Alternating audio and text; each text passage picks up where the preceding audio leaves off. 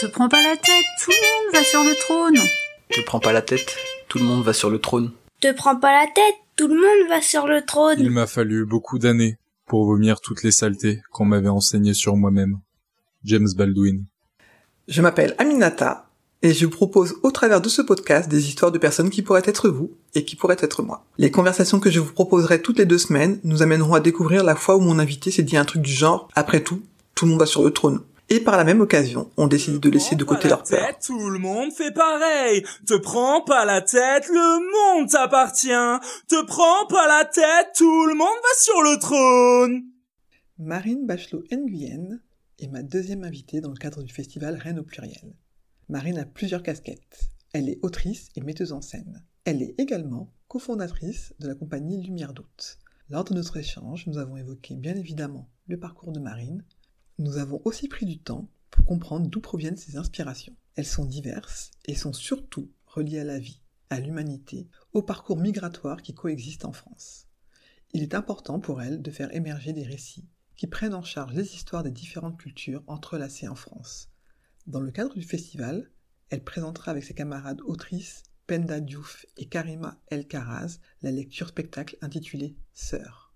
Je vous souhaite une bonne écoute et je vous invite ensuite à aller découvrir son travail au travers des références que vous trouverez dans la description de cet épisode. Peut-être que si vous avez la chance d'être rennaise ou rennais, vous pourrez aller voir la pièce dont nous parlons pendant notre échange. Bon, je vous entends déjà crier les noms rennais et rennaises. Pour ne pas faire de jaloux et de jalouse, vous aurez la possibilité d'entendre durant cet échange des petits extraits que Marine a bien voulu me confier pour que vous puissiez découvrir euh, l'ambiance de cette lecture spectacle intitulée Sœur. Donc prêtez l'oreille et à la place des citations que vous trouvez habituellement dans mon podcast, pour celles et ceux qui le connaissent, vous aurez la possibilité d'entendre ces extraits. Bonne écoute. Te prends pas la tête, le monde t'appartient. Te prends pas la tête, le monde t'appartient. Te prends pas la tête, le monde t'appartient. Bonjour Marine. Bonjour. Comment vas-tu? Eh ben, ça va bien. Alors, je t'ai appelé par ton prénom. Est-ce que tu veux bien te présenter et nous en dire un peu plus euh, sur toi? Oui, je suis Marine Bachelot-Nuyen et donc je suis autrice et metteuse en scène euh, au sein d'un collectif rennais qui s'appelle Lumière Doute. D'accord, Lumière d'août. Alors d'août, tu peux nous préciser qu'on parle du mois hein? Du mois d'août, absolument. C'est une compagnie qu'on a fondée à plusieurs euh, auteurs, autrices, metteurs en scène euh, il y a plus de 15 ans. Euh, au mois d'août, on a choisi le nom. Et, c'est aussi le nom d'un roman de William Faulkner, qui est un très beau roman.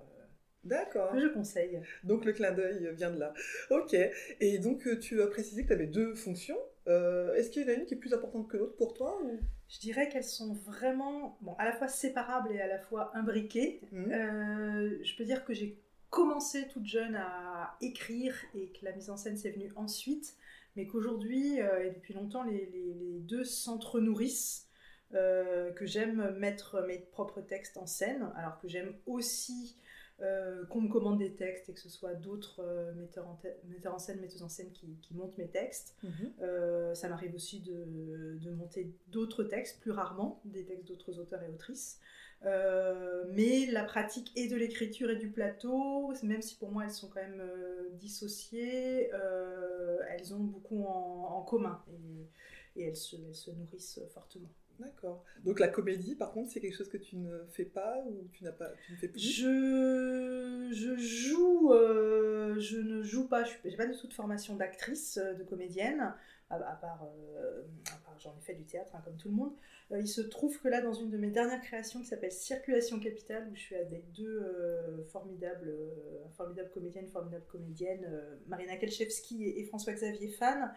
Euh, on, travaille sur nos mémoires euh, familiales, euh, France, Vietnam, Russie, en lien avec les grandes idéologies. Et il se trouve que mes deux comparses m'ont dit bah, ça va être difficile pour toi là, de rester en dehors du plateau, donc ce serait bien que tu sois avec nous au plateau. effectivement, vu la nature des choses, je suis au plateau avec eux, alors je fais beaucoup moins de choses qu'eux, mhm. j'interviens beaucoup moins. Mais voilà, j'ai cette place d'autrice, metteuse en scène au plateau, et elle a l'air juste. Donc, euh, donc euh, voilà, c'est pas interdit pour moi de, de jouer, mais... de, non pas de jouer, mais enfin oui, de jouer, ou de dire, ou de lire, comme dans, comme dans Sœur, là, la mhm. lecture spectacle qu'on va, va, proposer à Rennes au pluriel. Euh, mais encore une fois, être comédienne, euh, c'est un travail, c'est un talent, et je pense que je suis plus intéressante à l'endroit de l'écriture et de la mise en scène. Merci pour cette précision. Justement, tu disais c'est un, un, métier.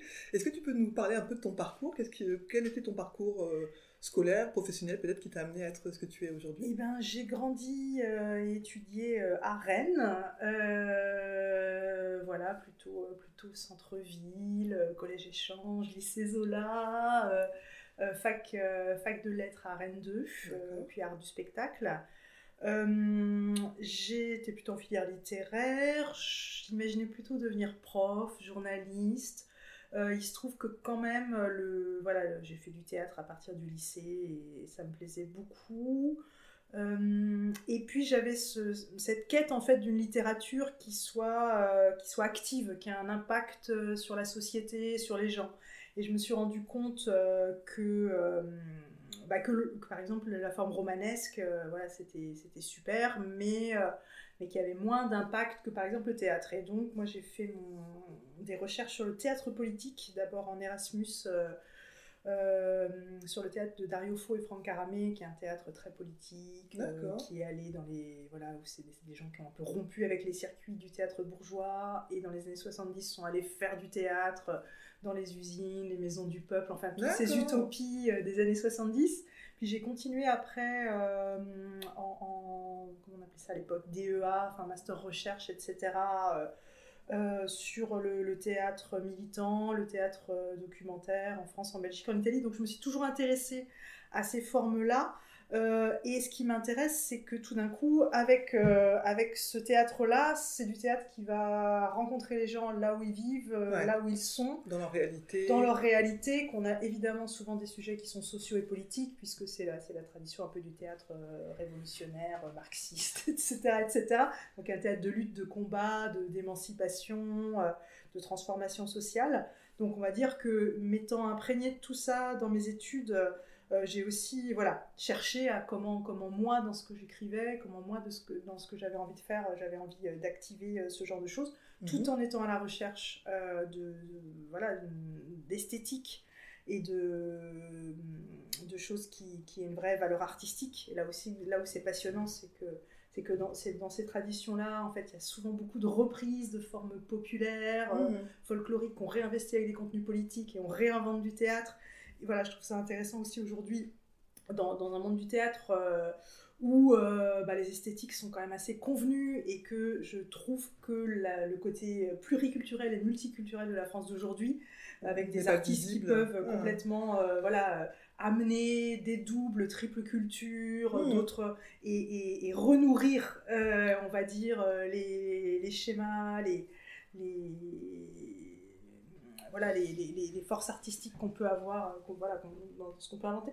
Donc voilà, moi j'ai toujours été un peu attentive aux choses qui sont un peu minoritaires, aux choses qui sont un peu dévalorisées. Le uh-huh. théâtre politique à, à, à l'époque de mes études, c'était super dévalorisé. Euh, c'était vraiment euh, cacaboudin, quoi. Euh, c'est pas de l'art, etc. etc. Aujourd'hui, on est dans une époque qui est, qui est, voilà, qui est autre, donc... qui donne une place Qui se repolitise un peu plus, absolument. Mhm.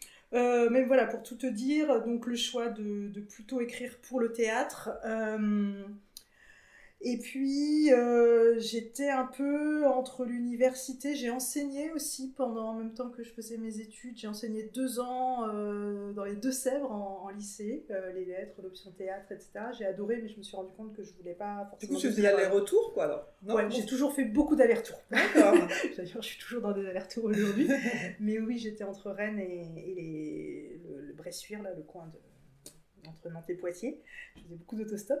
Euh, et j'ai adoré, euh, j'ai adoré enseigner, euh, etc. Mais je me suis rendu compte que j'avais pas envie d'être que prof. Donc je continuais parallèlement à faire du théâtre à la fac et puis à, à, travailler pour, pour une compagnie qui était à Saint-Brieuc, le théâtre de Folle Pensée, dirigé à l'époque par, par Roland Fichet. Et je faisais de la dramaturgie, et donc je suivais des répétitions, et j'ai rencontré aussi des, des, artistes.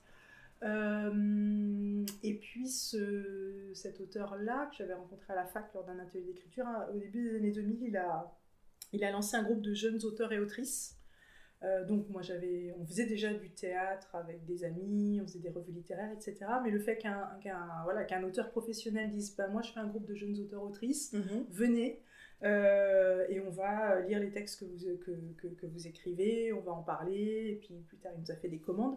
Donc ça, ça a été aussi très formateur de se dire tiens, euh, Il y avait une commande là, à- enfin quelque chose, une structure. une euh, structure absolument Ah, hein. qui aide à mettre le pied à l'étrier Mhm. et que à partir du moment où on se dit ah je suis dans un groupe de jeunes auteurs et autrices donc il va falloir que, que je sois à la voilà, hauteur. que je sois à la hauteur et effectivement il nous a fait des commandes Euh, et on était quoi une douzaine une quinzaine dans ce groupe. Euh, et puis on était euh, six à bien se connaître d'avant. D'accord. et à avoir un rapport critique, enfin en fait à pas souffrir d'un rapport critique à, à- à- au texte qu'on écrivait. C'est-à-dire on se retrouvait autour de la table, ça parlait, et on s'est rendu compte que beaucoup d'autres auteurs et autrices étaient hyper blessés, hyper susceptibles. D'accord, ouais, vous Et que- passé cette phase-là et déjà. que nous, de- ça allait, parce qu'on se connaissait bien, parce qu'en fait, euh, on, on trouvait que voilà, l'écriture, c'est toujours perfectible.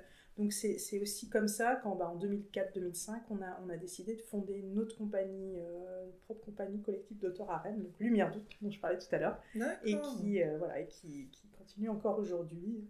Euh, et donc cette espèce d'espace où euh, bah, on, on échange beaucoup sur les textes, euh, on va voir les, les mises en scène euh, des autres, on se donne des conseils, et puis on a construit aussi une coopérative de production où on mutualise les moyens, l'argent, et, et où il y a plein de choses qui se passent. C'est hyper riche. Je sais pas si ça c'est si courant que ça. que- Euh, Aujourd'hui, il y a plus, il y a des collectifs, il y a d'auteurs, etc.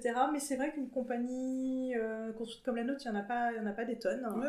Euh, on a eu du mal à faire reconnaître notre modèle parfois auprès des institutions, mais, mais aujourd'hui, C'est voilà. bon, c'est acquis. c'est acquis.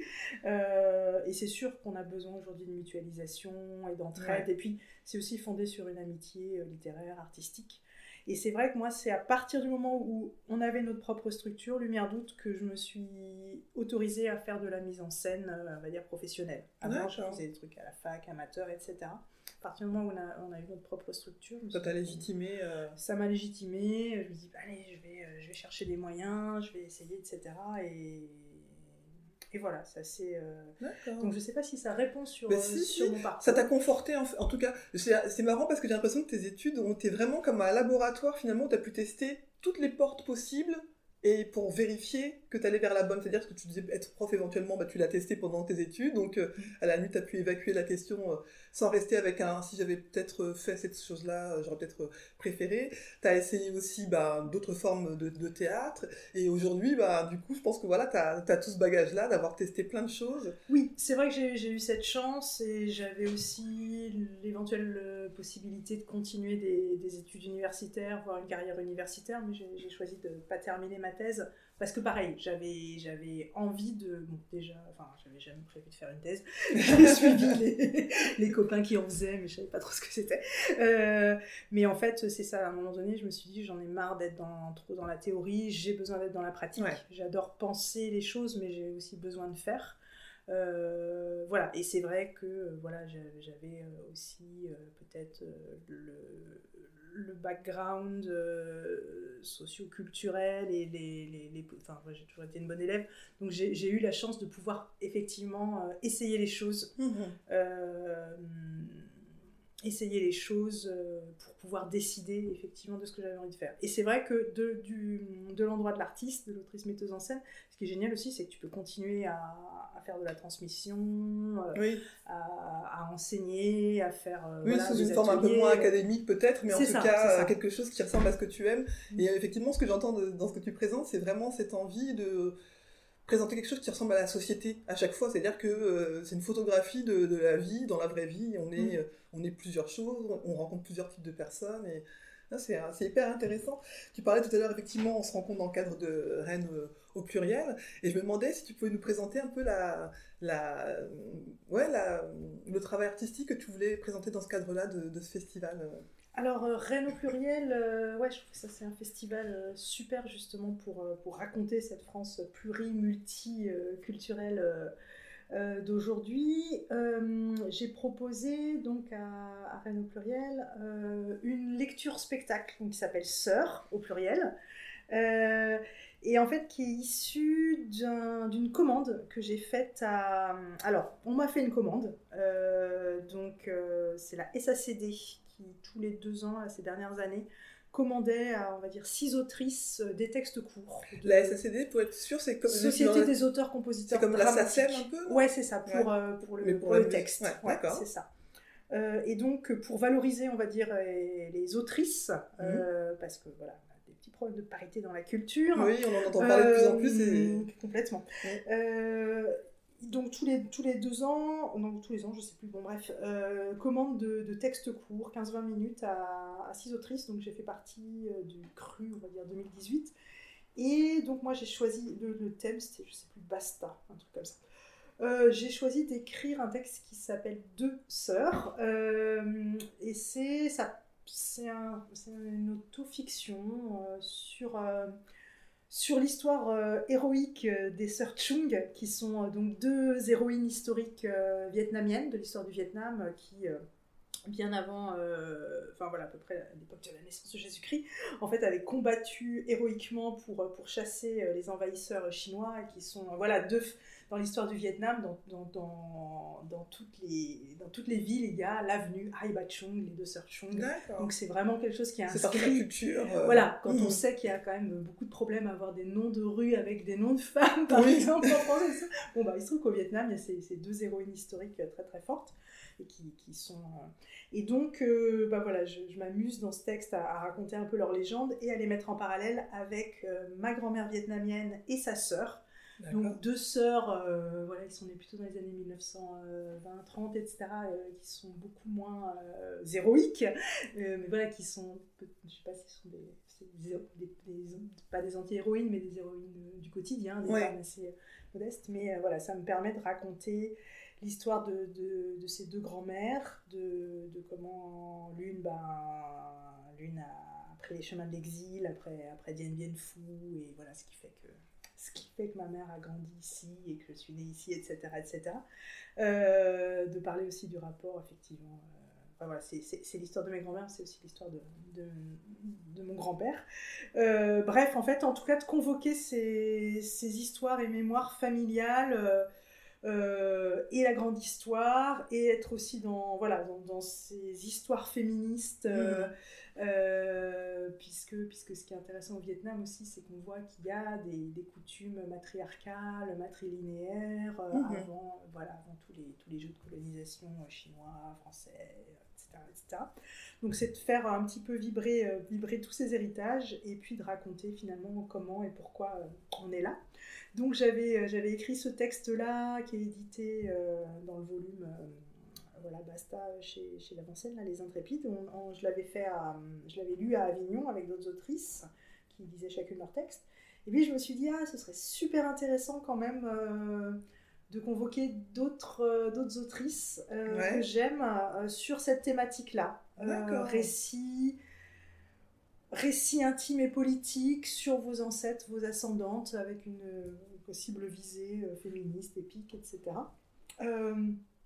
Et, euh, et puis j'avais l'opportunité, en fait j'ai aussi une espèce de carte blanche par, euh, par Capucine Lange, qui est la directrice d'un théâtre qui s'appelle Prise Directe à, à Lille. D'accord. Et c'est euh, sur des textes contemporains tout frais, etc. Donc elle m'avait proposé de faire quelque chose, donc je lui ai dit, tiens, ben en fait peut-être que je vais continuer à écrire sur mes grands-parents, j'ai plein d'archives, etc., etc. Je lui ai dit, ou sinon l'autre hypothèse, ce serait que je commande des textes à, à deux autres autrices. Et euh, voilà, je suis finalement partie là-dessus. Mhm. Et, euh, eh bien, je crois que c'était en 2019, je ne sais plus à l'automne. On a pu donc, euh, j'ai commandé ces deux textes à Karima et à Penda. Donc Karima Elkaraz, qui est une autrice française d'origine marocaine, mhm. et, et, Penda Diouf, Karima est aussi metteuse en scène. Penda Diouf, qui est autrice française d'origine sénégalaise et et Côte, euh, Côte d'Ivoire, euh, et qui sont deux, deux, autrices formidables et aussi deux amies. Euh, et donc je leur ai, je leur ai proposé d'écrire et pour qu'on présente, qu'on invente cette lecture spectacle donc à, Lille, à la Rose des Vents, à Villeneuve en septembre ou octobre 2019. voilà, c'est comme ça que c'est né. Et aujourd'hui, on a cette forme qui est très simple. Hein, c'est trois autrices qui lisent chacune à leur tour leur texte. Après, on, on, a, des petits entrelacements et on s'amuse aussi à intervenir sur les textes les unes des autres. D'accord. Ça doit être hyper riche. ouais. Et voilà. Et c'est aussi pour moi l'idée comment on travaille aujourd'hui à faire émerger. Alors, c'est pas, c'est pas nos histoires nombrilistes euh, ou intrafamiliales qui sont intéressantes. C'est l'histoire que ça résonne avec, euh, avec l'histoire de France. Et pour moi, c'est aujourd'hui comment on fait émerger des récits qui prennent en charge euh, ces histoires de décolonisation, des mmh. diasporas, des immigrations, de ces cultures entrelacées, de ces chocs, violences, mmh. rencontres, etc. etc. Euh, moi, j'ai l'impression qu'il faut que ces histoires, euh, elles émergent et qu'on en prenne soin. Donc c'est un peu ça le projet. Et puis, euh, et puis voilà, c'est aussi voilà, d'être trois, trois femmes à assumer cette lecture. Et, et évidemment, c'est drôle puisqu'on on y parle quand même pas mal des, femmes de nos, de nos familles. Donc ça, ça, crée aussi des figures féminines euh, important, qui s'inscrivent. et, je pense qu'effectivement, tu disais le côté nombriliste n'est pas intéressant, mais en même temps si, puisque euh, je pense qu'aujourd'hui, ce qui crée aussi de l'émotion, c'est aussi de se retrouver, de se reconnaître dans l'histoire d'une personne qui effectivement est dans la grande histoire, mais du coup je pense que euh, chaque personne sur scène en vous voyant pourra se dire ah ouais je me retrouve un peu dans l'histoire d'un tel, d'un tel, et de créer quelque chose de, euh, on parle de beaucoup de sororité, enfin voilà, donc de pouvoir se dire, ben, je me sens, euh, je me reconnais dans l'histoire euh, de l'une ou de l'autre, et puis surtout, vous avez mélangé trois cultures finalement différentes qui peuvent se croiser dans la rue sans jamais pouvoir penser qu'elles ont des choses en commun dans les trajectoires et tout ça, et ça c'est hyper riche parce que je pense que chaque personne d'origine étrangère peut se penser dans son origine et sans penser forcément, parce qu'il y a tellement de choses à gérer pour, pour soi, que l'autre peut avoir aussi une richesse qui peut l'aider à vivre euh, des choses dans sa vie. Donc c'est hyper intéressant, c'est très intéressant ce que vous avez proposé là. Carrément, absolument. Euh, et, effectivement, euh, je pense qu'effectivement, plus on est intime et précis, et, suffisamment distancé, plus ça, ça, ça, peut complètement avoir une résonance universelle. Donc là, je crois que c'est ce qui se passe, le fait d'être très à nu. Euh, mais, Et que oui, moi, plus je travaille sur ces questions-là, ce dont tu parles, euh, ça a aussi lieu dans Circulation Capitale, ce, travail sur les mémoires euh, familiales France-Vietnam-Russie en lien avec les, les grandes idéologies, les grands C, euh, christianisme, colonialisme, communisme, capitalisme, c'est ça qu'on s'est donné euh, comme programme avec Marina et François-Xavier. Et il se trouve qu'effectivement, pareil, on a aussi là aussi trois histoires euh, de famille et de, et de vie entrelacées. Et, et, beaucoup de gens à la fin du spectacle viennent nous voir. Alors pour, pour nous dire mais ça résonne complètement mm. avec mon histoire qui est euh, bulgare, mm, mon mm. histoire où je sais pas ce qu'a fait mon grand-père en Algérie. Euh, il y avait une femme qui était venue nous voir qui je, suis en larmes, je comprends pas, je suis blanche, etc. mais euh, voilà, Donc, ah. mais c'est drôle en fait. Enfin, et, et je pense qu'effectivement, ces histoires-là, elles viennent, elles viennent résonner. et, permettre à chacun, effectivement, à chacune de se, de se, bah, de se remémorer ou de se poser des questions sur ses secrets de famille, sur ses circulations, sur qu'est-ce qu'a fait mon grand-père quand il était là, etc., etc.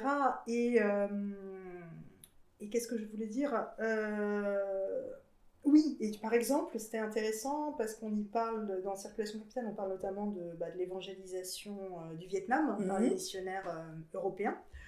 et je me souviens quand on avait donné le spectacle, voilà, bah, il y avait une femme euh, camerounaise qui disait mais c'est fou je crois que c'est la première fois que je me demande pourquoi euh, pourquoi je suis chrétienne et qu'est-ce qui a pu se passer euh, ah, ah, dans ah. mon pays pour voilà et qu'effectivement je pense que c'est missionnaire qui partait je pensais à ça en t'écoutant parce que tu disais que en, off on se disait tout à l'heure que tu joues dans des lycées aussi et je me disais que sûrement qu'il y a des moments où, enfin moi en ayant été au collège, lycée, tout ça, je j'ai pas de gros souvenirs euh, euh, d'avoir entendu parler euh, forcément précisément de la colonisation de chaque pays, des choses comme ça. Enfin, ça a été parlé de façon très très large. Et je me dis que sûrement qu'après ça, il peut y avoir des jeunes qui peuvent se poser la question, peut-être rentrer chez eux et dire Ouais, mais tiens, ton histoire, papa, maman, qu'est-ce que c'est? S'ils ont une histoire, en tout cas, de, du côté de l'immigration ou alors d'avoir envie d'aller chercher plus loin et d'aller comprendre, et qu'on soit blanc ou noir ou quoi que ce soit, peu importe, mais de se dire, ah oui, en fait, mon voisin ou ma voisine, il y a une histoire derrière, et quand on dit qu'ils sont chrétiens, enfin, ou euh, musulman, quoi que ce soit, qu'est-ce que ça veut dire derrière? Et c'est hyper intéressant, en fait, parce que tu ouvres vraiment, euh, enfin, avec tes acolytes, vous ouvrez vraiment plein, plein, plein de portes possibles. Tu parlais de communisme, de capitalisme, toutes ces choses-là. Enfin, ça, ça laisse euh, vraiment beaucoup de sujets à ouvrir. Complètement. Et en fait, après, je me dis, cette quête un peu des origines et de compréhension, euh, bon, moi j'ai plus de 40 ans, euh, je me dis est-ce que c'est un truc là de, de la crise de la quarantaine Parce qu'on se retrouve effectivement face à des lycéens, des lycéennes et on vient euh, raconter nos grands, vos grands-parents. alors quand on leur raconte nous, nos histoires, etc., ils disent mais j'ai pas d'origine. Je dis mais attends, tu rigoles. Tu as toutes des origines, toutes des origines et si, et si ta famille a migré de, du village de machin jusqu'à Redon, jusqu'à Saint-Nazaire, c'est qu'il y a aussi des raisons social, économique, mm. et que c'est intéressant. Bon, euh, oui, euh, bon, et donc voilà, parce que bon. Moi, oui, je ne pas créer de complexe de. Complètement, non, non, non. moi, je suis de nulle part ou quoi que ce soit. Euh. Carrément, et donc c'est. Mais on sent bien que peut-être. Enfin, moi, je sais personnellement de ce travail, voilà, qui n'a rien de psychanalytique, hein, mais, mais qui, mine de rien, d'aller chercher des choses, de. de mm de, remettre les bouts du récit. Enfin, je trouve que ça permet aussi d'être mieux situé, mieux, mieux enraciné. Alors, est-ce que. Et on, ça rencontre un écho chez les jeunes, hein, parce qu'ils aiment bien parler de leurs grands-parents, ils aiment bien se, poser des questions, mais peut-être qu'il y a quand même un trip de vieux là. Euh, et après, ce qui était très intéressant aussi dans tous les, lycées de Bretagne où on a, on a pu intervenir, c'est que quand on leur demande un peu leur lien à la grande histoire, alors évidemment il y a des histoires de la, Seconde Guerre mondiale, mmh. mais il y a aussi énormément d'histoires de la guerre d'Algérie, puisque c'était des appelés, euh, tout le monde, euh, voilà, donc mon grand-père a fait la guerre d'Algérie, euh, mon grand-père a tué des ennemis en Algérie, alors ils ont ils ont un peu de mal avec le principe de personne algérienne, etc. Ouais. Les, ennemis, donc voilà, on, on, voit aussi ce qui est transmis. Ils en parlent, en jamais. On voit aussi qu'il y a, il y a une blessure, il y a une blessure des, traumas, etc. Donc je pense que c'est quand même c'est intéressant d'aller d'aller creuser ces mémoires euh, des ouais. Oui, et on voit bien qu'aujourd'hui, effectivement, c'est important. Il y en a beaucoup qui revendiquent ce, de faire ressortir ces mémoires-là pour qu'il mm. n'y en ait pas qui disparaissent, qu'on ne commémore pas toujours les mêmes personnes, parce que ça fait blessure pour euh, certaines personnes. Donc euh, c'est vrai, c'est vraiment un super beau travail en tout cas. Et surtout les jeunes femmes, car la puissance féminine et de nombreuses coutumes matriarcales s'enracinent dans la culture séculaire vietnamienne. Chevauchant des éléphants, Armées de haches incrustées d'or. Suivies par leur armée de combattantes, les sœurs prennent la route pour débusquer Todine. Todine, tes actions sont infâmes. Tu exploites le peuple, tu massacres les gens. Notre mari, que t'avait-il donc fait? En le tuant, tu as enfreint les règles de respect dues au chef indigène. Si tu veux sauver ta vie, retourne vers ton pays natal. Face à l'impudence de Todine, face au rire goguenard des soldats, les femmes passent à l'attaque. Elles ont la force du dragon fendant les nuages, la célérité des tigresses qui fondent sur leur proie. Elles frappent, manient la lance, la hache, l'épée ou le bâton se battent à pied ou à main nue. En quelques heures, l'armée chinoise est mise en débandade. Todine est cernée, déconfie, et les deux sœurs l'achèvent à coups de hache incrustée d'or. Elles brandissent sa tête comme un trophée. Et jettent son corps dans la rivière. Euh, tu disais tout à l'heure, euh, j'écoutais ton parcours et tu disais que tu as toujours été euh, une bonne élève, en tout cas de, ce que je comprends. Donc ça, c'est... moi, je trouve ça beau de l'entendre parce qu'il y a des fois, on se dit, ah mince, moi, j'ai pas été forcément une bonne élève, mais sans, sans, envier forcément les autres, mais en disant, mais qu'est-ce qui fait qu'on est, on est une bonne élève ou, une mauvaise élève? Est-ce que ça t'arrive de te sentir, de ne pas sentir à la hauteur ou, par rapport à ça? Parce que quelquefois, on a ce, ce statut de, de, bon ou de bon élève, et du coup, ça peut être compliqué de garder ce statut-là, j'ai l'impression. Et du coup, est-ce qu'on se met pas la barre trop haute parfois? Enfin voilà, est-ce que tu as ce. Bah, ça, c'est plus un. Je dirais. Euh, bah, en fait, c'est cette difficulté des fois à se sentir légitime, ça, je pense que c'est quelque chose qui est valable pour, euh, pour toutes les femmes euh, et, pour, et de surcroît pour les, pour les personnes racisées. ce, ce, truc où on sait qu'on doit faire deux fois mieux. Ouais Bon, alors moi, étant, ayant une maman asiatique, etc., je sais que, enfin, pas forcément elle, mais je sais qu'il y a un truc aussi où il y a une pression sur euh, l'intégration par bien travailler à l'école. Enfin, il y a quelque Mm. chose qui est, Mm, mm. qui est un peu culturel là-dedans. Ouais, ouais. et, que, et que si je les avais écoutés, euh, ma famille, il aurait fallu que je fasse des, des études d'économie et des trucs trop chiants qui ne me plaisaient pas. Euh, mais voilà, donc ça a été aussi une première forme de, de résistance, de dire je veux faire des trucs littéraires. Et euh, bah, se mettre la barre haut, euh, oui. Et en même temps, euh, comme je, je réussissais bien à l'école, en tout cas dans les manières, matières littéraires, etc., etc., c'est ça, c'est par exemple, je me suis retrouvée en prépa littéraire. Et Ouais. pareil, je savais pas ce que c'était. Je savais pas du tout que c'était pour préparer des concours normales sup et tout ça. Je me suis retrouvée là parce que. Et on t'a dit qu'il fallait aller par là. parce que voilà. Et après, je sais que ça m'a vraiment. J'ai adoré continuer à faire plein de matières euh, littéraires. Mhm. Euh, mais, euh, mais ça m'a dégoûté cette espèce d'élitisme à la française, là, de. de- d'excellence où il faut enfin où les profs ont leur poulain et, et où il et en fait au dépend de trucs extrêmement humains Mhm. c'est-à-dire que moi j'avais des camarades qui étaient anorexiques mais dans la mesure où elles voilà elles allaient peut-être réussir le concours on les laissait bouffer une pomme par jour et, et continuer à, à se faire la vie une espèce aussi de mépris euh, hallucinant pour l'université et donc pour tous les gens qui étaient à l'université D'accord. on, nous enseigne qu'on est euh, le haut du gratin euh, l'excellence et que tous les autres sont des médiocres enfin des trucs Mhm. très très pénibles et moi je sais que ça m'a un peu révolté aussi ça ce, ce truc donc Oui, tu t'en es aperçu en le vivant parce que tu aurais pu passer à côté et être complètement dans le, nez dans le guidon sans t'apercevoir de ce que tu subissais finalement. Ouais, ouais, mais euh, oui, oui, mais c'est parce que aussi c'est ce choix. Enfin, c'est ça. Le truc, c'est que là, dans ces endroits-là, arrivaient des bons élèves dont l'identité était d'être bon élève. Et comme c'est très dur, Mhm. et ben en fait, tu te tapes des grosses tôles, hein, concrètement. Et là, moi, je voyais des gens s'effondrer parce que tout d'un coup, euh, s'ils avaient un 5, bah, leur vie et leur euh, Ouais, ego alors. Moi, je me dis, bon, euh, moi, en fait, je veux dire, j'ai toujours fait d'autres trucs à côté. Ouais. et du C'est vrai que coup, c'était pas la vie, ça. C'est ça, c'est que tu n'as pas que le- l'identité bon élève, c'est que, voilà, euh, mais là aussi, c'est une chance. Mais euh, non, non, mais c'est- c'est ces trucs de bête à concours, moi, ça m'a ça m'a beaucoup énervé. Et en même temps, voilà, j'ai appris plein de choses, j'ai continué à me former. mais euh, ouais, donc je suis aussi attentive à, à ces trucs euh, d'élitisme. Euh, là, par exemple, je viens de vivre une, une espèce de course, parce que j'étais en shortlist de, de la direction d'un centre dramatique national, un théâtre à, à Béthune, parce que je vis vraiment entre, entre Rennes et Lille. Et euh, voilà, c'était passionnant, c'était énormément de boulot, c'était un truc d'une préparation, une, euh, voilà, et puis il y avait plein de moments où tu passes par des trucs euh, où tu te sens totalement nul, après tu dis non, j'y vais, machin truc. Bon, voilà, ils l'ont donné à un garçon Ouais. qui avait bien fait le travail, enfin, y compris tout le, tout le travail de, voilà, de lobbying, de machin, puis qu'il qu'il- qu'il veut depuis des années, moi c'est un peu circonstanciel. Mais voilà, je suis passée pas loin de l'avoir, mais en même temps, voilà, je me dis, bon, je l'aurais eu, c'était bien, Mhm. c'était beaucoup de travail et beaucoup de pression. Je l'ai pas, ben, j'avais décidé que ça irait bien aussi, Ouais. et qu'il y a plein de trucs à faire aussi euh, dans, dans la compagnie.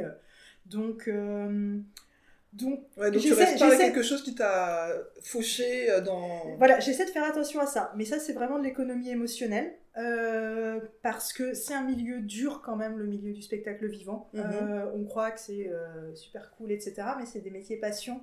Et c'est des métiers où il y a aussi énormément de violence. Mhm. Parce que il y a des rapports de pouvoir de ouf. Il y a, bah, je te parlais de mépris ou d'humiliation. Là aussi, on te demande de faire tes preuves. On te répond pas pendant des semaines, des mois, des machins, des trucs. Donc là aussi, il faut avoir un, un peu de, de résistance et d'ego et de ténacité. Et de, on, on évalue aussi ta capacité à, tenir à, ouais, au Et puis, stress. et puis de- d'avoir euh, d'avoir foi en ce que tu fais. Moi, je sais que c'est hyper bien d'être en région et d'avoir une compagnie en région et d'être sur le terrain et de faire des ateliers, de faire des spectacles qui rencontrent des gens parce que je vois sur certaines compagnies parisiennes, certains artistes, en fait, ils sont que dans, Dans- une- la reconnaissance des pros, des pros, des pros, des pros. Ouais. Et Quand t'es dans, dans l'entre-soi, en fait, ça. voilà, alors que moi je fais mon métier euh, de façon concrète parce que je veux rencontrer des gens, parce que je veux que mes, mes textes et mes spectacles rencontrent des, des- du vrai public Mhm. et que je le fais, euh, voilà, je le fais pour les gens, je le fais pas pour euh, la reconnaissance des pros. Alors elle est importante Oui. parce que c'est ça qui permet d'être programmé, c'est ça qui permet d'avoir de l'argent, c'est ça qui, enfin, tout, a- tout est un, un écosystème. Mais en tout cas, euh, je sais que pour tenir dans ce métier-là, je pense qu'il faut faire, faut avoir euh, effectivement savoir, euh, savoir pas tout miser. pas mettre toutes ses œufs dans le même panier, quoi. c'est ça. Et surtout avoir une bonne gestion, ouais, de, je dirais, de, ton économie émotionnelle. Ouais, c'est une bonne façon de le dire, effectivement. ouais. Et euh, tu, tu, disais que ouais, tu as pu entendre parfois des choses désagréables ou quoi. Est-ce qu'il y, y a certaines de ces phrases qui peuvent rester parfois encore dans ta tête comme des, et qui pourraient créer des blocages, de choses qui, qui viennent se rappeler à, ta, à, ton souvenir euh, euh, quand tu es en, justement en, perte de repère et tu dis ah bah mince, ah ouais, de toute façon quand on m'avait dit ça, sûrement qu'il y avait quelque chose de vrai. Est-ce que tu as besoin de lutter contre ce, contre ce type de phrases-là qui pourraient revenir de l'enfance ou plus, plus récemment? Hmm. Ben, il y a. Euh, moi, on dit souvent. On dit, euh, voilà, j'ai beaucoup eu de retours sur mes spectacles, c'est trop didactique. Euh, et par exemple, ça, moi, c'est quelque chose qui me. Voilà, j'ai beaucoup. Et je dis, bah, c'est pas gênant, en fait, en quoi il n'y a rien de honteux à être didactique euh, ou à être politique? Enfin, c'est ça, parce que mm. je suis partie aussi du fait que, euh, voilà, comme je te disais tout à l'heure, le théâtre militant politique, social était dévalorisé, mm. suspecté de pas être assez artistique, etc., euh, etc. Donc, trop un théâtre qui veut apprendre des choses, qui mm-hmm. veut machin truc. Et moi, par exemple, pour moi, j'essaie d'historiciser ces choses-là. dire, bah, en fait, le didactisme, ça fait partie de l'histoire du théâtre politique. Et euh, il y a plein de façons d'être didactique. On peut l'être de façon ludique. Hmm. Si on l'est de façon euh, pontifiante et donneuse de leçons, euh, hmm.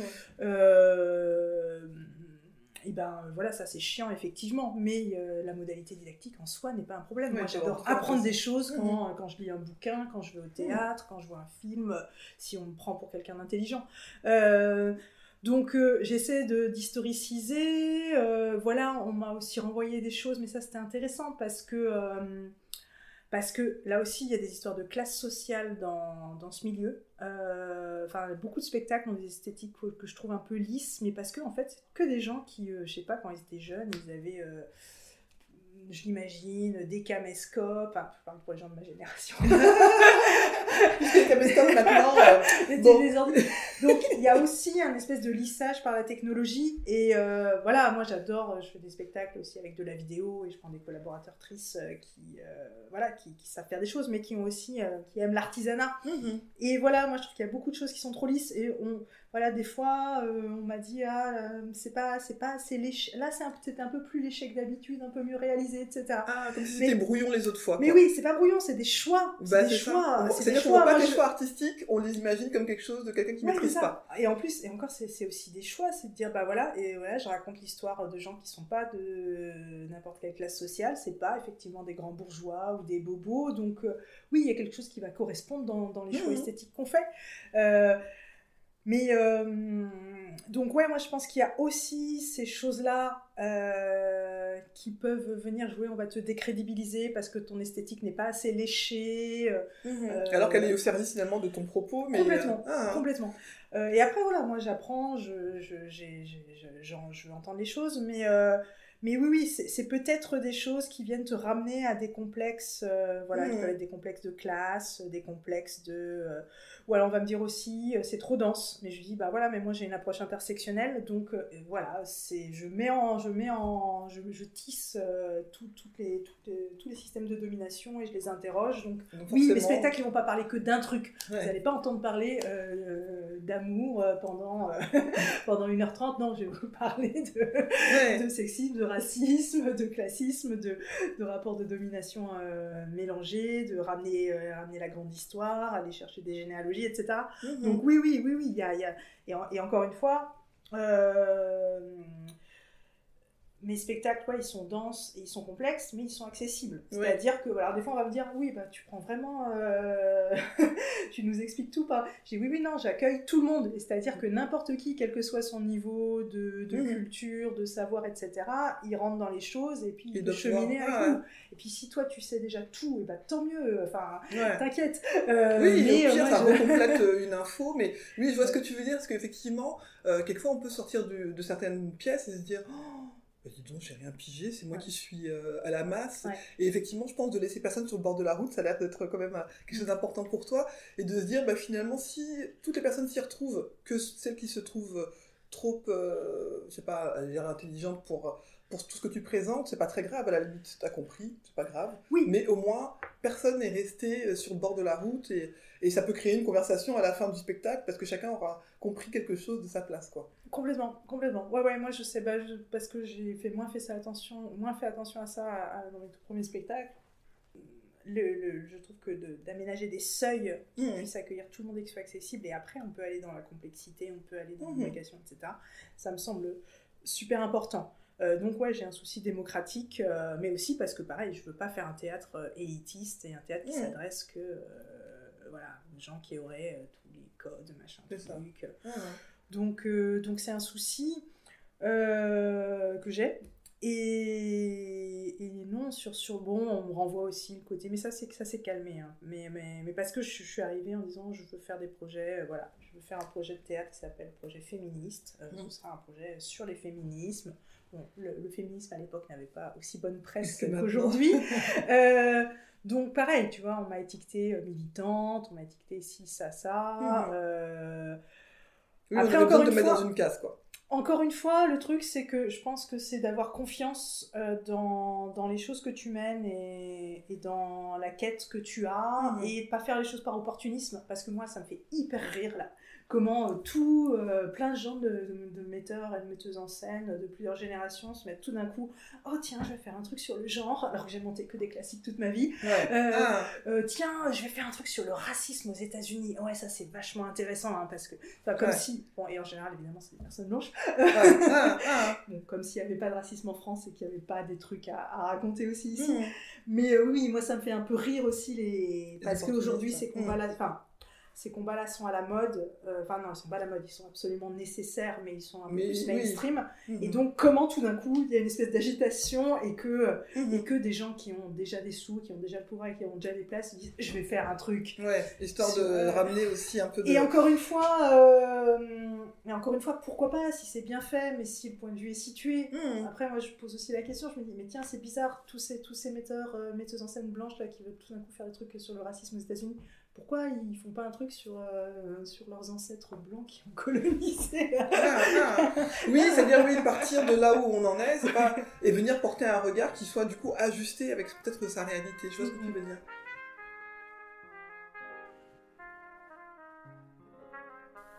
Mon père s'éloigne. Il paiera son billet pour la France en étant poinçonneur dans le bus. Il viendra en avion. Arrivé à Paris, puis à Dijon. Il commence une longue correspondance avec ma mère, qui va durer deux ans. Il la demande en mariage par courrier. Il faut avoir une sacrée confiance en la poste. Pas de photo de noces, juste une diapositive rescapée. Je nais en septembre 1981, jour de l'abolition de la peine de mort. Mitterrand est élu en mai. Ma mère crie sur le balcon on a gagné On a gagné Une rose à la main, alors qu'elle n'a pas la nationalité française. Et puis en 93, le téléphone qui sonne. Allô? Un an après, nous entamons le voyage en famille. Mon père, ma mère, mon frère et moi.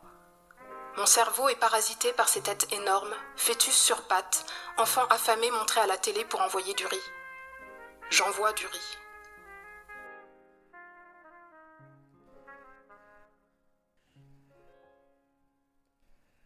Est-ce que euh, tu, es, tu es à l'aise avec le concept de fierté? Moi, je, trouve important de, de, pouvoir se dire qu'on l'est. Mhm. et, euh, mais je, je, me rends compte que c'est compliqué pour certaines personnes parfois de dire qu'elles sont fières de leur travail ou d'elles-mêmes. Est-ce que toi, il y a, y a, une réussite, ce qui te semble être quelque chose qui te rend fière de toi aujourd'hui?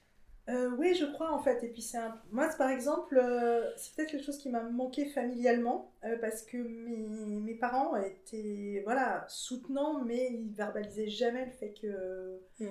qu'ils étaient fiers de moi. et je pense que quelque part, bah, ou alors c'était non dit, mais oui, il fallait, fallait le deviner quoi. Fallait le deviner, oui. Et puis après, mon père, c'était compliqué parce que lui, il avait essayé d'être comédien pendant 10 ans quand il était jeune à Paris. Ça a été plutôt euh, pas très réussi et tout. Enfin, il a dû renoncer. Donc, enfin, du coup, il, était très critique par rapport à, tout ce que je pouvais faire en théâtre et tout.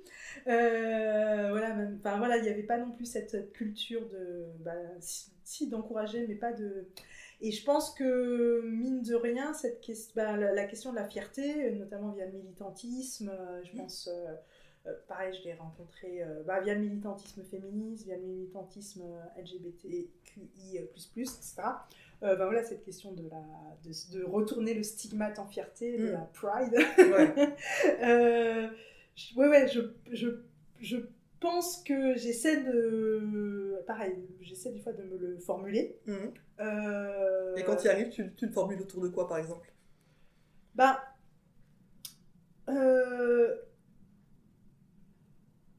Disons, bah, en fait, c'est ça, c'est qu'il y, a la question évidemment de l'angoisse du moment de la création. C'est-à-dire que les espèces de doutes et les affres que tu traverses quand tu es en train d'écrire une pièce, que, que c'est mm. trop de la merde, euh, que tu vas répéter euh, et que voilà, tu. Et euh, après, j'arrive plus ouais, quand je suis en répétition avec d'autres et, puis qu'on est en train de construire un truc concret. Mais c'est toujours un truc mêlé d'angoisse. Mais quand tu arrives près du résultat, il y a quelque chose, il y a quelque, chose, il y a quelque chose qui se ouais, qui, qui, peut se formuler, tu peux dire, ouais, je, bah, ou alors si tu dis pas je suis fière de moi, tu dis je suis fière de mes comédiens et comédiennes, ah, euh, je suis fière de mes collaborateurs et collaboratrices artistiques, je suis fière de ce mhm. qu'on a fait ensemble. Mhm. Euh, et après, euh, et je le relierai aussi d'un point de vue militant à cette notion un peu de, de empowerment ou d'empuissancement, c'est-à-dire que tout d'un coup tu te dis, bah ouais, je suis là, je suis ce que je suis je me suis battue pour euh, obtenir ça. C'était une lutte aussi personnelle, intime, collective, mmh. articulée. Et que euh, et qu'il y a quelque chose quand même qui te, qui te remplit parce que tu n'es pas et c'est ça, et c'est peut-être aussi se dire je participe de quelque chose. Mhm. Je te disais tout à l'heure, ben voilà, moi, euh, le théâtre de lutte révolutionnaire, etc. Même si la révolution n'aura pas lieu demain ni de notre vivant.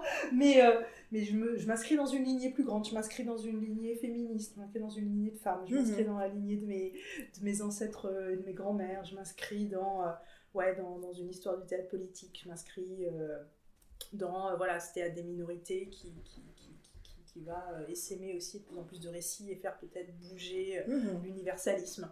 Donc, euh, donc tu peux dire que tu es fière d'appartenir à cette lignée de personnes qui viennent déposer quelque chose pour les autres, pour les suivantes. Complètement, c'est ça parce qu'on travaille effectivement pour la suite. et que voilà, pour moi c'est important ouais, de, forger des choses et de me dire bah voilà, c'est des petites pierres et on est plusieurs à essayer de les poser. Mhm. Et, et, je pense que c'est ça, cette espèce d'estime de, soi. Je pense qu'il faut vraiment la cultiver parce que tout est fait pour, euh, bah pour qu'on ait effectivement des complexes d'illégitimité, de, euh, des, euh, bah voilà, tout, tout, ce travail aussi de, bah de tous ces trucs de parano, mmh. parce que et parce qu'on a, voilà, on, est parti de, tout ce travail de, de, retourner la honte, parce qu'on sait bien qu'on vient de, gens qui, qui, ont été, euh, quand ils sont arrivés en France, euh, enfin, je parle de, oui, euh, mes, grands-parents immigrés, mmh. comment tu as une, espèce de déchéance sociale, mmh, mmh. comment tu as des, voilà, une honte, voilà, je pense que j'ai aussi des endroits de, honte de classe, même si j'étais dans un milieu socio-culturel, enfin, je veux dire, toujours plein de bouquins à la maison, mes parents lisaient, etc., etc., mais le, sur le rapport au, signe extérieur de richesse, etc. Il y avait, j'ai, ouais, j'avais plein de trucs de honte de classe. Euh, et, et donc oui, c'est comment tu, petit à petit, tu tu acquiers euh, de l'assurance, de la fierté. Enfin voilà, j'essaie aussi de me dire euh, comment je me laisse pas déstabiliser tout d'un coup par. Après, le féminisme m'a aussi beaucoup aidé parce que je me sentais très illégitime sur les discours théoriques, sur tous ces mecs qui pontifiaient, ou même des camarades qui avaient une espèce d'aisance, qui avaient mhm. lu plein de bouquins, y compris scientifiques. Et moi, je me disais, mais je, je suis qui, moi, pour Je suis qui J'ai pas de bagage et tout ça. Et puis le fait de, voilà, d'avoir beaucoup lu, de m'être approprié plein de choses, dans des groupes féministes non mixtes, d'avoir euh, plus l'espace de parole. Donc ça ça m'a beaucoup aidé aussi à, à me fortifier et... Euh, et être fier de toi. Et ouais, ouais, je pense, bah, j'essaie en tout cas de. ça veut pas dire que voilà, c'est un sentiment, tu vois. Et puis, il faut, faut c'est, et puis c'est pas, c'est pas quelque chose qui est là en continu, comme on n'est jamais tous les jours triste, ni toute la journée heureux, ni quoi que ce soit, mais la fierté, effectivement, je pense que c'est quelque chose comme une colonne vertébrale peut-être, qui va de temps en temps être un peu moins, un peu moins puissante, mais de se dire, ben, globalement, je mérite ma place en fait là où je suis. Euh, complètement. Et puis c'est complètement. Et puis c'est des choses que qu'on se dit aussi, tu vois, entre mm. euh, voilà, moi je sais que je le je le dis à d'autres amis, euh, artistes ou pas, des fois on me le dit, donc voilà, on fait ce. ouais, mais c'est important, je trouve. moi c'est quelque chose que j'ai des enfants et je leur dis je leur dis régulièrement, enfin dès que voilà, et, surtout j'essaie de leur inculquer vraiment le fait qu'ils doivent être fiers d'eux-mêmes, parce que si on attend que la fierté vienne de l'extérieur, c'est pas toujours euh, suffisant non plus. Euh, euh, est-ce que tu veux bien, je, par rapport à, la thématique qui nous intéresse aujourd'hui, je trouve qu'il y, a beaucoup de choses que tu as, pu dire, mais est-ce que tu peux nous dire ce que signifie pour toi une société plurielle? Si tu devais en définir une, la tienne, ça serait quoi? Bah, Je pense qu'elle est déjà là. Euh, parce que on est tous et toutes avec euh, nos différences. Euh, le problème, c'est que aujourd'hui, elles sont hiérarchisées ces différences. Mmh. et donc voilà, on est dans, voilà, des systèmes de domination qui passent par par la race, la classe sociale, le genre, le sexe, voilà, le, la question d'être valide ou pas valide. Euh, l'orientation sexuelle et tout ça. Donc en fait, pour moi, une société plurielle, ce serait la même société qu'on a aujourd'hui, mais où tout le monde aurait voix au chapitre et où, euh, où voilà, il n'y aurait pas de système de hiérarchie, mmh. euh, de, discrimination, de stigmatisation, de classement. et alors évidemment, ça semble un idéal de dire bon bah on peut pas euh, se réveiller demain et que tout ça n'existe plus parce que ça on est aussi construit par, euh, par une histoire, euh, par une généalogie historique politique. mais je dirais que bah, après qu'il y a des c'est ça c'est je, participe à des groupes et des assauts militantes donc comme HF, HF Bretagne, mmh. décoloniser les arts, etc. Et où voilà, à la fois on est vraiment sur dire il faut plus de récits euh, diversifiés pour que chaque point de vue euh, puisse être vu, puisse, visible. Puisse, être visible, puisse être entendu. Et après, bah, il y a aussi la question de, de, passer par des objectifs chiffrés, mm. c'est-à-dire que ce soit dans les organigrammes, euh, des lieux de culture, dans les programmations, etc., mm. etc. Si on veut aller vers, vers des programmations paritaires, bah il faut compter. Euh, pour mm. mettre autant d'hommes que de femmes dans les artistes programmés, pour donner autant de moyens aux hommes qu'aux femmes, aux auteurs mm. qu'aux autrices. Euh, si on prend la question des personnes racisées, et ben, pareil, on peut être sur un levier statistique. Voilà. En France, il y a à peu près 50% d'hommes, 50% de femmes, donc voilà, c'est 50-50. Euh, il y a cette étude de l'INED qui dit qu'il euh, y a à peu près 30% de personnes en France qui, qui ne sont pas blanches, qui en tout cas euh, se perçoivent comme issues des histoires de, des immigrations, colonisation, etc. Donc bah, tiens, prenons, prenons cette part-là et qu'est-ce comment on fait pour que environ 30% des, des, personnels, des, des, lieux de culture, des, des, programmations, etc., reflètent cette, cette chose-là voilà, on peut, on peut travailler de façon statistique euh, sur d'autres euh, d'autres euh, endroits, comme, comme on fait aujourd'hui par exemple. Enfin, je sais qu'il y a des, dans les entreprises, il y a bah, si, si, si, les entreprises n'emploient pas tant de personnes handicapées, bah, elles payent des espèces mmh. d'amendes. Mmh.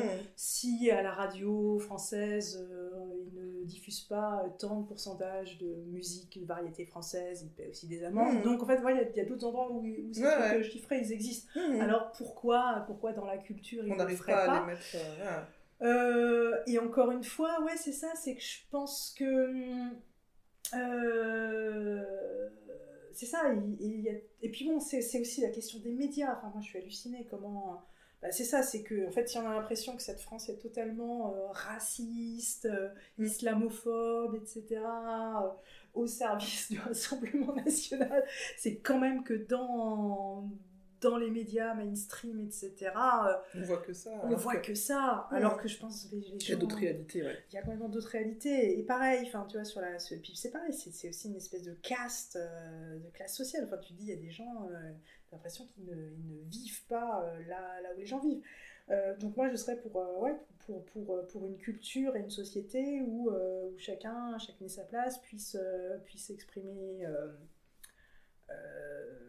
c'est ça, ses cultures, euh, ses appartenances, et que tout ça puisse se, mélanger, en fait, c'est ça. Sans, sans, sans hiérarchie. c'est hyper important, effectivement, pas se dire qu'on est plus ou moins important parce qu'on arrive de tel coin de la France euh, ou, de, ou du monde. Mm. Et, et, se dire que c'est une richesse, en fait. Parce que, mm-hmm. pareil, euh, tu vois, dans les écoles de théâtre, ben, on demande aux élèves de gommer leurs accents régionaux, de gommer leurs accents s'ils sont étrangers. Hmm. Alors tu dis, bah non, c'est plutôt une richesse de pouvoir parler le français de... À partir du moment où tout le monde comprend, l'accent, effectivement, euh, peut gêner parfois la compréhension, ou au pire, on demande à la personne de répéter, et puis voilà. Bien sûr, non, et puis c'est hmm. se dire, c'est une autre façon de faire vibrer la Comme on a demandé à un moment aux Bretons d'arrêter euh, de parler le breton, enfin, hmm. euh, beaucoup de régions ont cette histoire-là euh, on arrive bientôt à la fin. Le titre du podcast, c'est Tout le monde passe sur le trône. Euh, moi, c'est un peu euh, ma phrase qui rappelle à mon cerveau un peu que l'audace n'est pas un gros mot. C'est un peu ma rengaine. Est-ce que toi, tu as une phrase un peu comme ça qui te permet de te. ou d'arrêter de te déconsidérer, ou alors de te donner un peu de puissance, ou si tu veux en donner aux autres? Euh, j'aime bien euh, cette euh, petite phrase de qui a été dite par Angela Davis, mais qui, a sans doute été inspirée par Marx, qui dit radical signifie simplement saisir les choses à la racine. Ah. J'aime bien cette définition de la radicalité, qui est juste aller prendre les choses à la racine et mhm. voilà, essayer de comprendre d'où nous viennent tous ces, tous ces systèmes qu'on peut finalement déconstruire et et que voilà, ça donne une, une, vision aussi moins violente, entre guillemets, de la radicalité. Euh, voilà, je pense qu'on peut... Alors, je ne vais pas dire lutter avec douceur, parce que je pense que le passage par la, par la force et par l'audace est nécessaire, mais, euh, mais voilà, c'est sur, la, sur la durée. Uh-huh. C'est sur la durée. C'est... Euh, donc, j'aime bien ça. Et je sais pas, j'ai pas de mantra. c'est pas une obligation, mais en tout cas, je trouve que c'est déjà une belle phrase qui te, qui te porte. Hein, mais euh, en tout cas, merci de l'avoir partagé avec nous. Moi, je la connaissais pas, donc euh, je, suis contente de la découvrir aujourd'hui avec toi. Merci. Merci beaucoup à toi. Et puis, euh, au plaisir de voir tes productions sur scène le plus vite possible, j'espère. j'espère aussi. Mon père, une pièce nue, au mur blanchi à la chaux, où il n'y a rien à part sa sacoche. Shkara. La shkara de Hnini, mon grand-père, est toujours pendue à un clou au-dessus de lui. De la natte sur laquelle je suis assise, je caresse des yeux la sacoche en cuir brodée de fils de soie, et ses arabesques cousues comme autant d'histoires entrelacées. Caresser pour faire l'inventaire superficiel de ce qu'on a. Caresser pour faire l'inventaire superficiel de ce qu'on a. Nini, mon grand-père, raconte le feu de la guerre, l'Alsace, les soldats fusillés par les nazis et le froid. Les gestes ponctuent la parole de Hnini, mon grand-père. Il hache les feuilles de tabac et les feuilles de chanvre, fabrique le kiff avec ses longs doigts, le met dans le petit fourneau de sa pipe, tire dessus en l'allumant. La fumée fait apparaître Ellel le soldat, grelottant dans la neige avec sa djellaba. Les sauvages en chemise de nuit. C'est comme ça que les Alliés appellent les goumiers marocains. Les sauvages en chemise de nuit. Chaque été, les histoires de guerre de Hnini, mon grand-père, sont parfumées au kiff, agrémentées d'un thé si fort et si sucré que mon cœur bat à en éclater.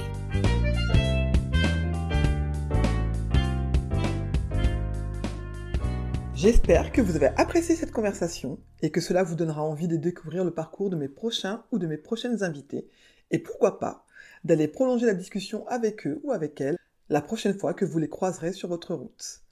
J'espère également que cela vous donnera envie d'écouter vos envies et moins vos peurs. La vie est souvent plus simple que ce que l'on imagine. Si vous souhaitez me poser des questions ou pourquoi pas être un futur ou une future invitée, n'hésitez pas à vous abonner à mon compte Instagram. Et si mon podcast vous plaît, n'hésitez pas à lui donner des petites étoiles sur votre plateforme d'écoute préférée, que ce soit Apple Podcast ou autre chose, et ça me fera toujours plaisir d'avoir des retours. Les rois et les philosophiantes, et les dames aussi. Te prends pas la tête, le monde t'appartient. Te prends pas la tête, le monde t'appartient. Te prends pas la tête, le monde t'appartient.